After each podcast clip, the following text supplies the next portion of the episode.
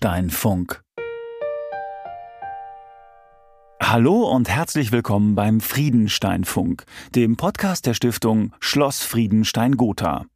Von unserem Gotha Schlosshügel funken wir hinaus in die Welt. Immer monatlich, immer spannend, immer aktuell. Ihr hört Geschichten rund um den Friedenstein aus Gotha und der großen weiten Museumswelt. Heute mit einem sehr, sehr weit entfernten Verwandten, der laufen lernt. Was kriminalistisch ist. Einem Fall für Dietrich Richter oder die Liaison mit dem alten Mann. Und kurz vor Schluss tickert es News aus unseren Museen.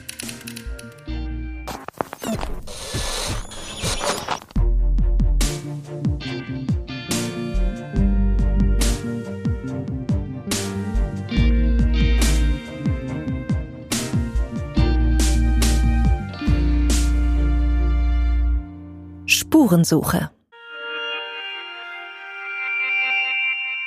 Wir machen uns heute auf die Reise zu einem kleinen Saurier, der ganz in der Nähe vom Friedenstein entdeckt wurde. Oder vielmehr zu dem Wissenschaftler, der ihm das Laufen beigebracht hat. Wer zu John Yakatura geht, begibt sich auf eine Zeitreise. Er ist Evolutionsbiologe. Sein Büro gehört zur Humboldt-Universität in Berlin und liegt gleich hinter der Charité, auf einem verwunschenen Gelände, zwischen alten Bäumen, kaputten Gehwegplatten und bröckelnden Gebäuden. Hier, auf dem sogenannten Campus Nord, wird schon seit Hunderten von Jahren geforscht. In den Gängen des alten Instituts stehen verglaste Regale mit Apothekerflaschen, in denen präparierte Tiere in Alkohol schwimmen. Reptilien, Amphibien oder auch eine sorgfältig halbierte Ratte. Doch dann, im Büro von Herrn Yakatura, geht die Zeitreise erst richtig los. Ungefähr 290 Millionen Jahre in die Vergangenheit, ins Erdzeitalter Perm. Thüringen lag damals noch am Äquator und Amerika gleich nebenan. Auf diesem Urkontinent, Pangea, lebte ein Ursaurier, der ein bisschen ausgesehen haben dürfte wie ein kleines Krokodil, der Orobates papsti. Um den geht es. Ja, der Orobates ist ein äh, Fossil, äh, etwa 290 Millionen Jahre alt und wurde in Thüringer Wald in Tambach-Dietharz äh, gefunden. Das Fossil selbst ist etwa 90 Zentimeter lang und ist wunderbar erhalten für Fossilien dieses Alters. Praktisch kein Knochen fehlt äh, und artikuliert. Das bedeutet, dass jeder Knochen noch an der richtigen Stelle ist. So dass man auch sicher weiß, wo welcher Knochen hingehört.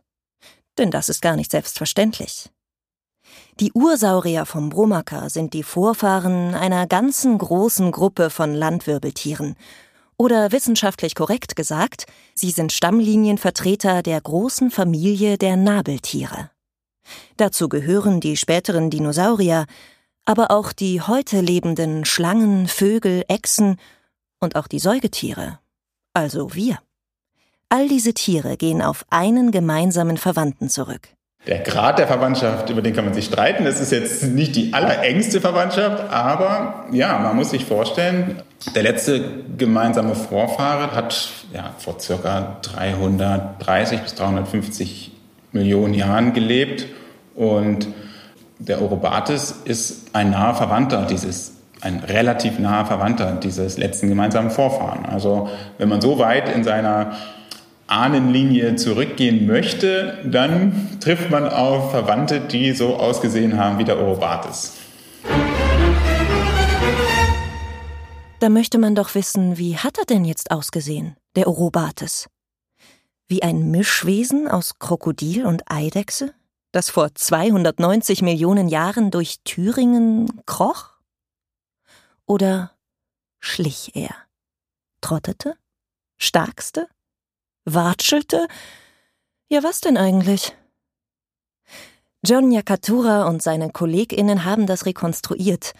Ausgehend von dem fast vollständigen Fossil haben sie die Bewegungen des Ursauriers rekonstruiert – also den Orobates wieder zum Leben erweckt? Klar, zum Leben erwecken, das können wir natürlich leider nicht. Wir sind nicht bei Jurassic Park, aber ähm, ich denke, die äh, Bewegung, die Fortbewegung ist schon immer charakteristisch für so ein Tier. Wenn man sieht, wie es sich bewegt, wie es läuft, dann kann man sich eine gute Vorstellung davon machen, wie dieses Tier vielleicht ausgesehen hat, gelebt hat und so weiter. Wir sind an der Rekonstruktion der Fortbewegung interessiert gewesen und da gibt es ganz unterschiedliche Arbeitsschritte, die dazu nötig sind und jeder hat seine eigenen Herausforderungen. Zunächst müssen die Knochen, die ja mit einer Gesteinsplatte verbacken sind, virtuell herausgelöst werden. Das wird wie bei der Computertomographie mit einem speziellen Gerät gemacht, das normalerweise für die zerstörungsfreie Materialprüfung genutzt wird. Dort konnten wir praktisch das gesamte ähm, Skelett durchleuchten und dann am Computer äh, die einzelnen Knochenfragmente sozusagen herauslösen aus dem Gestein, die Knochenfragmente verschmelzen, die Verzerrung korrigieren und dann das Skelett virtuell wieder zusammenbauen. Ja, dass wir also ein dreidimensionales Skelett hatten, zunächst am Computer, aber das hat sich natürlich noch nicht bewegt. So, das nächste war dann, dass wir uns die Fährten genau angeschaut haben. Also von dem Orobates und auch von anderen Fossilien am Bromacker, äh, das ist auch eine große Besonderheit dieser Fundstelle, sind sowohl Knochenfossilien als auch Fährten erhalten. Also wir konnten anhand der Fährten dann verstehen, wie lang sind eigentlich die Schritte, die dieses Tier macht? Wie hält es seine Füße und Hände beim Laufen? Wie breit sind die Arme und Beine abgespreizt vom Körper? All diese Dinge sind in den Pferden erhalten und wir haben versucht, diese Informationen da aus diesen Pferden herauszulesen, so gut wir konnten, haben dazu eben auch Vergleiche angestellt mit heute lebenden Tieren, wie zum Beispiel Kaimanen, äh, wie äh, mit grünen Leguanen, Salamandern und anderen Tieren, die wir über feuchten Ton haben laufen lassen, um sie sozusagen Fährten erzeugen zu lassen, die wir dann vergleichen konnten mit den fossilen Fährten. Also was können wir aus den Fährten über die Bewegung äh, herausfinden? Ja, das war sozusagen unsere zweite Frage. Und dann wurden beide Aspekte zusammengeführt. Das digital rekonstruierte Fossil und die Fährten vergleichbarer Tiere. So wurde der Orobates am Bildschirm zum Laufen gebracht – wie eine digitale Marionette, bei der die einzelnen Gelenke am Computer angesteuert werden können. Und so sind praktisch unsere drei wichtigsten Bausteine für die Bewegungsrekonstruktion zusammengekommen. Das digitale Fossil als digitale Marionette, die Informationen aus den Fährten und dann die Biomechanik der heute lebenden Tiere.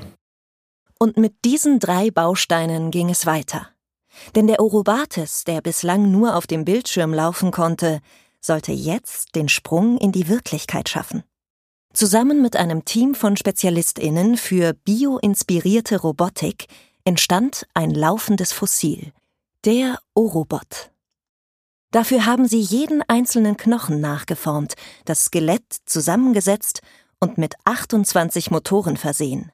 290 Millionen Jahre nach dem Original schlappt nun ein Knochenroboter durchs Forschungslabor. Und dieser Eurobot hat es uns nun erlaubt, dass wir verschiedene Hypothesen zur Fortbewegung an einem physischen Modell testen konnten.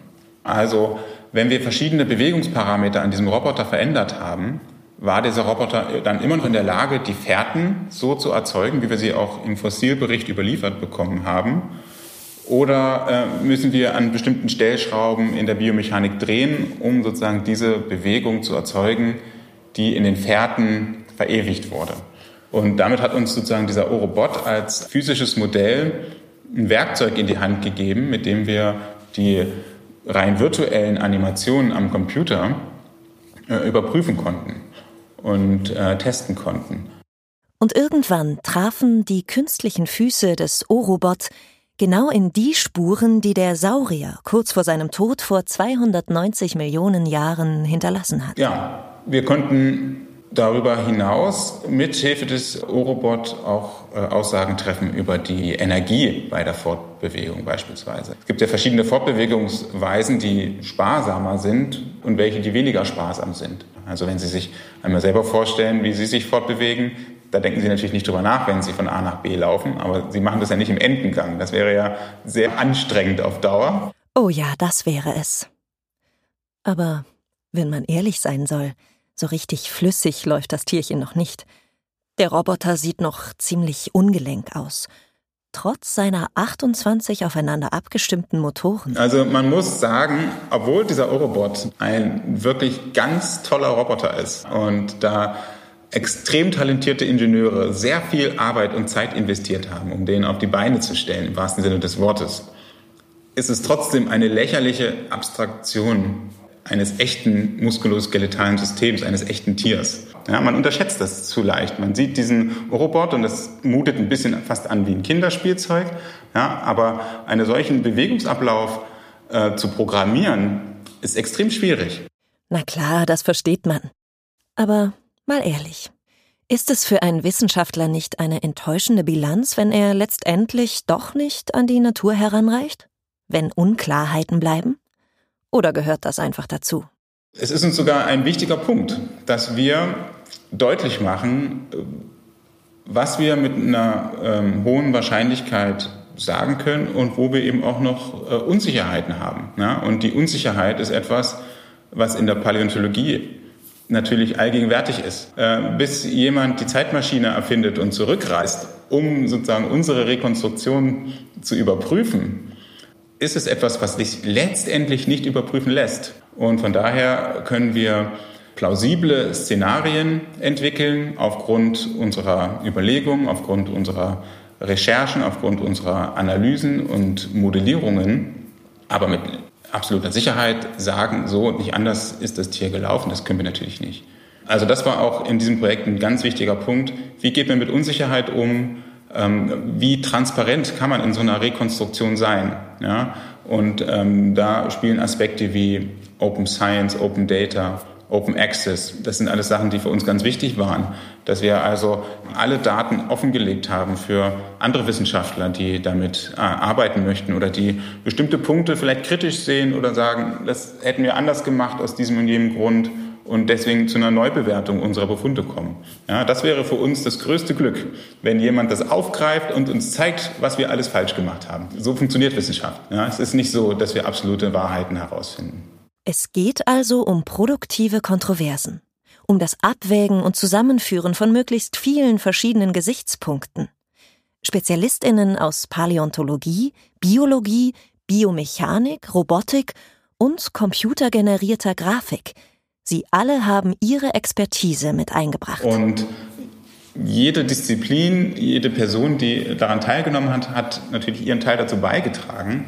Und von daher versinnbildlicht das sehr schön, wie heute Forschung funktioniert. Also es ist eben nicht so, dass ein genialer Mensch irgendwo im stillen Kämmerlein sitzt und vor sich hin brütet und mit einer tollen Idee am Ende ähm, rauskommt. Das möchte ich ja gar nicht ausschließen, dass es das auch gibt, ja. Aber oftmals ist es so, dass eben ganz unterschiedliche Menschen zusammenkommen, ihre Expertise einbringen, an einer gemeinsamen Fragestellung arbeiten. Um ein komplexes Projekt zu einem Ergebnis zu führen. Dass an Wissenschaft immer viele unterschiedliche Disziplinen beteiligt sind, das will auch das Labor der Humboldt-Universität im neu eröffneten Berliner Humboldt-Forum zeigen. Und daher hat es den Orobates zu einem seiner Highlights erkoren. Ein Exemplar des rekonstruierten Ursauriers ist vom Friedenstein direkt ins Humboldt-Labor gereist und erwartet nun dort die BesucherInnen. Kein Abschiedsschmerz, Herr Nyakatura? Der Orobates, der war natürlich, das ist natürlich für meine eigene Karriere ein zentrales Ding gewesen, keine Frage. Ja. Und von daher bleibe ich dem Orobates für immer treu. Ja. Ich habe dem viel zu verdanken. Und der Orobates seinen WissenschaftlerInnen auch. Ganz sicher.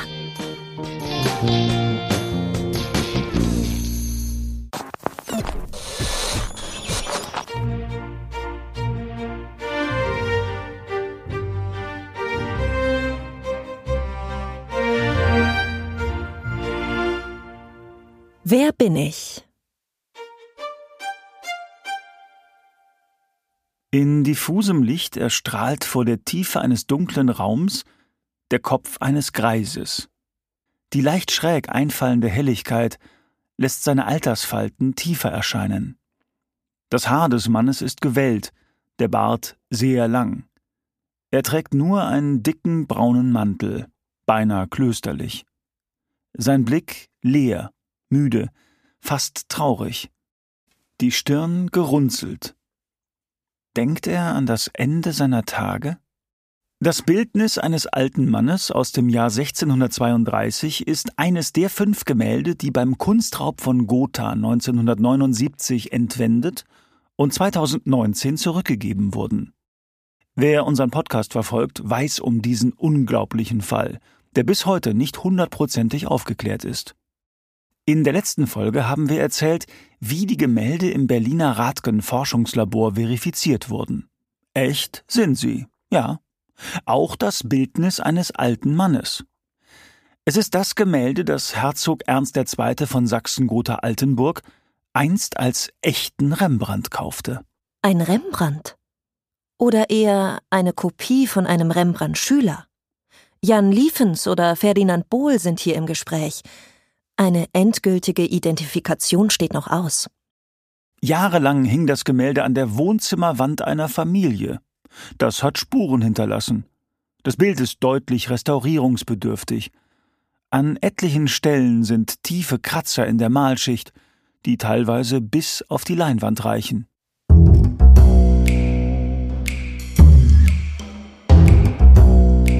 Das ist ein Fall für Richter. Dietrich Richter, Diplomrestaurator aus Potsdam. Er ist einer von insgesamt fünf RestauratorInnen, die sich der fünf zurückgekehrten Meisterwerke angenommen haben. Und beim dynamischen Dietrich Richter, der in seinen Urlauben locker 1000 Kilometer Alpen mit dem Rad abfährt, ist der alte Mann gelandet. Den Restaurierungsauftrag für Gotha hat er bereits im April abgeschlossen. Zurzeit arbeitet er an der Rekonstruktion der historischen Zeltdecke des Goethe-Theaters in Bad Lauchstädt. Doch an den alten Mann erinnert er sich gerne zurück. Denn oh, das ist ja eine tolle Malerei mit so sparsamen Mitteln und so einer genialen gesetzten Untermalung und Modellierung, die nur das Nötigste angibt. Ähm, das muss jemand sein, der äh, komplett geübt ist in dem, was er räumlich macht und die Steigerung, dass er über ein eine äh, Kleidung, ne, über eine Stofflichkeit komplett den Fokus setzt auf das Eigentliche, nämlich auf das Gesicht und dort diese starke Licht-Schatten-Situation so genial und so treffsicher und so locker ausformuliert, ähm, dass mir manchmal ein bisschen die Spucke weggeblieben ist. Ja. Dietrich Richters Arbeit ist geprägt vom Respekt gegenüber dem Original und seiner Geschichte. Doch worum geht es beim Restaurieren eines Kunstwerks? Es geht eigentlich um das Sichtbarmachen eines authentischen Zustandes. Ähm, ein Gemälde unterschiedlicher Zeitepochen kann verändert worden sein durch Übermalungen, ähm, durch andere Firnisaufträge, durch Entfremdung von Detail. Darstellungen, die äh, aus der Mode waren oder anstößlich waren. Es geht eigentlich um authentische Oberflächen ähm, einer Zeitauffassung, zum Beispiel bei einem Gemälde des 17. Jahrhunderts, dass ich das alles wieder so untersuche, dass ich das materialtechnisch und reversibel ähm, nicht äh, zerstöre, sondern sichtbar machen kann, das, was eigentlich ursprünglich zu diesem Bild gehört. Also können wir davon ausgehen, dass man für eine gute Restaurierung nicht nur handwerkliches Geschick braucht, sondern auch viel kulturhistorische Kenntnisse und zeitgeschichtliches Wissen? Ja, ja, auf alle Fälle. Ich glaube, der, Anreiz, der entsteht auch wirklich aus der Fragestellung eines Objektes. So, also man wird von Auftraggebern angefragt und äh, das ist ja das Erste, sagt, Mensch, irgendwas stimmt hier nicht und man versucht der Sache auf den Grund zu gehen. Das ist halt auch was, was, was Kriminalistisches, dass man versucht, der ursprünglichen äh, Fragestellung auf den Grund zu gehen und äh, zieht natürlich alle Quellen heran, die äh, man nutzen kann und versucht die möglichst getreue Quelle zu identifizieren. Und ja, also kulturhistorisch sollte man schon interessiert sein. Und da ist es wieder. Was kriminalistisch ist. Kriminalistisch. Das Wort, das uns schon durch die ganze Serie begleitet. Doch welche Spuren hat Dietrich Richter entdeckt? Womit hat ihn der alte Mann herausgefordert? Eine Fragestellung war, wie gehe ich mit diesem defekten Firnisüberzug um? Und ähm, der war sehr stark vergilbt und hat auch damit die Farbqualität ein wenig ähm, verunklärt. Dietrich Richter entschied sich, den alten Firnis, also die Schutzschicht, die über dem Gemälde lag, vorsichtig mit speziellen Lösemitteln zu entfernen. Dann habe ich erstmal die Einsehbarkeit der tatsächlichen kompletten Farbschicht vor mir gehabt. Wir konnten feststellen, das sind Firnisaufträge auch der letzten 40, 50 Jahre gewesen. Wir konnten sogar auch Rückschlüsse ziehen. Das sind äh, Materialien aus den äh, 60er Jahren. Da standen nur bestimmte Dammerharze zur Verfügung, die manchmal ein wenig zur Versprödung neigen. Und das zeigte auch dieser Firnis des alten Mannes. Da war ein zu saurer. Der Arbeitsprozess ist komplex, handwerklich und methodisch. Es ist eine durch und durch interdisziplinäre Tätigkeit. Dietrich Richter braucht nicht nur einen guten kunsthistorischen Überblick und Kenntnisse über historische Materialien, sondern auch fundiertes chemisches und physikalisches Wissen. Und eine Menge Empathie. Denn er muss sich in einen Künstler des 17. Jahrhunderts hineinversetzen können um dessen künstlerischen Ausdruck zu verstehen. Es ist manchmal auch ganz überraschend, dass man eine gealterte Oberfläche von Übermalung und Verfremdungen so freilegt, dass man die tatsächliche ähm, Aussage und Absicht eines Autors, eines Künstlers wieder offenbart. Und ich will das entdecken, was tatsächlich authentisch die Zeit in einer Fragestellung, Malerei ist ja immer eine, eine Fragestellung, eine Suche nach Antworten der Zeit, ähm, das, das will ich sehen, wo ich genau mir vorstellen kann, was ist um 1630, was hat der Typ gerade verhandelt, was hat er gerade untersucht. So, das will ich sehen. 156 Stunden dauerte Dietrich Richters Liaison mit dem alten Mann. Er ist ihm sehr nahe gekommen. Er hat Firmes abgetragen. Er hat die Kratzspuren mit Proteinleimen konsolidiert. Er hat vorsichtig neue Farben integriert. Er hat das Gemälde mit neuem Firnis überzogen, denn das ist auch die Aufgabe des Firnisses. Der muss also auch neu eingestellt werden in einem Mischungsverhältnis, ähm, so dass er nicht zu stark glänzt, dass er vielleicht auch seidenmatt steht und zurückhaltend und dass auch der Duktus wieder zu sehen ist, also auch der, die Farbstärke der eigentlichen Malerei. Ja, die ist also in meinem Bildnis äh, des alten Mannes so, so unfassbar toll und ad hoc aufgesetzt gewesen, dass die jetzt wieder durch das Glanzbild sichtbar wird. Also der gesamte Vorgang des Malens des Künstlers wird komplett wieder sichtbar.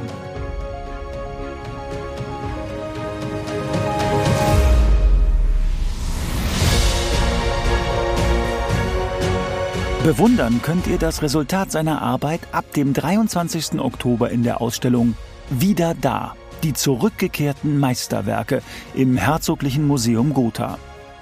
Da hängt dann der alte Mann, wieder vereint mit der heiligen Katharina, dem Sonnenblumenmann, einem unbekannten Herrn mit Hut und der Landstraße mit Bauernwagen und Kühen.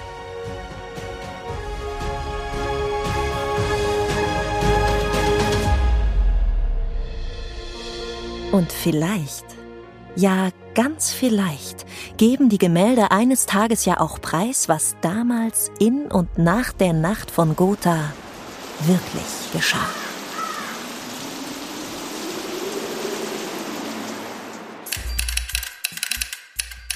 Neues vom Friedenstein. Berlin Gotha. Ende August hat Dr. Günther Wienerns, Ministerialdirektor und Amtschef der Beauftragten der Bundesregierung für Kultur und Medien, Schloss Friedenstein und das Pertisch Forum besucht. Gemeinsam mit der Forschungsbibliothek und der Uni Erfurt wurden dabei mögliche Perspektiven für den Museums- und Wissenschaftsstandort Gotha ausgelotet. Thüringen. Mit einem abwechslungsreichen Programm feiern die Schlösser der Schatzkammer Thüringen am 20. September den Internationalen Kindertag. Mehr zu den Orten, an denen junge Besucherinnen und Besucher am Schlosskindertag den Prinzen oder die Prinzessin in sich ausleben können, findet ihr auf schatzkammer-thüringen.de. Gotha Köln nach 85 Jahren hat ein Werk des Malers Richard Brakenburg seinen Weg zurück in die Friedensteinschen Sammlungen gefunden. Das Gemälde Leichenbegängnis ist um 1680 entstanden und erzählt den Lebenszyklus von der Geburt bis zum Tod. Es war im Februar 1936 verkauft worden und wurde nun, dank des Freundeskreises Kunstsammlungen, in einer Auktion zurückersteigert.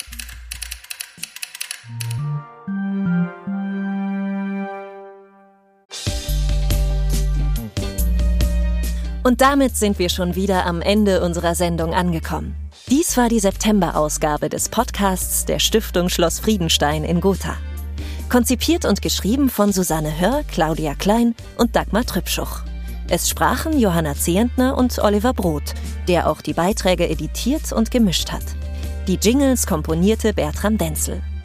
Freut euch jetzt schon auf eine neue Folge. Wir freuen uns, wenn ihr dann wieder reinhört in euren Friedenstein-Funk.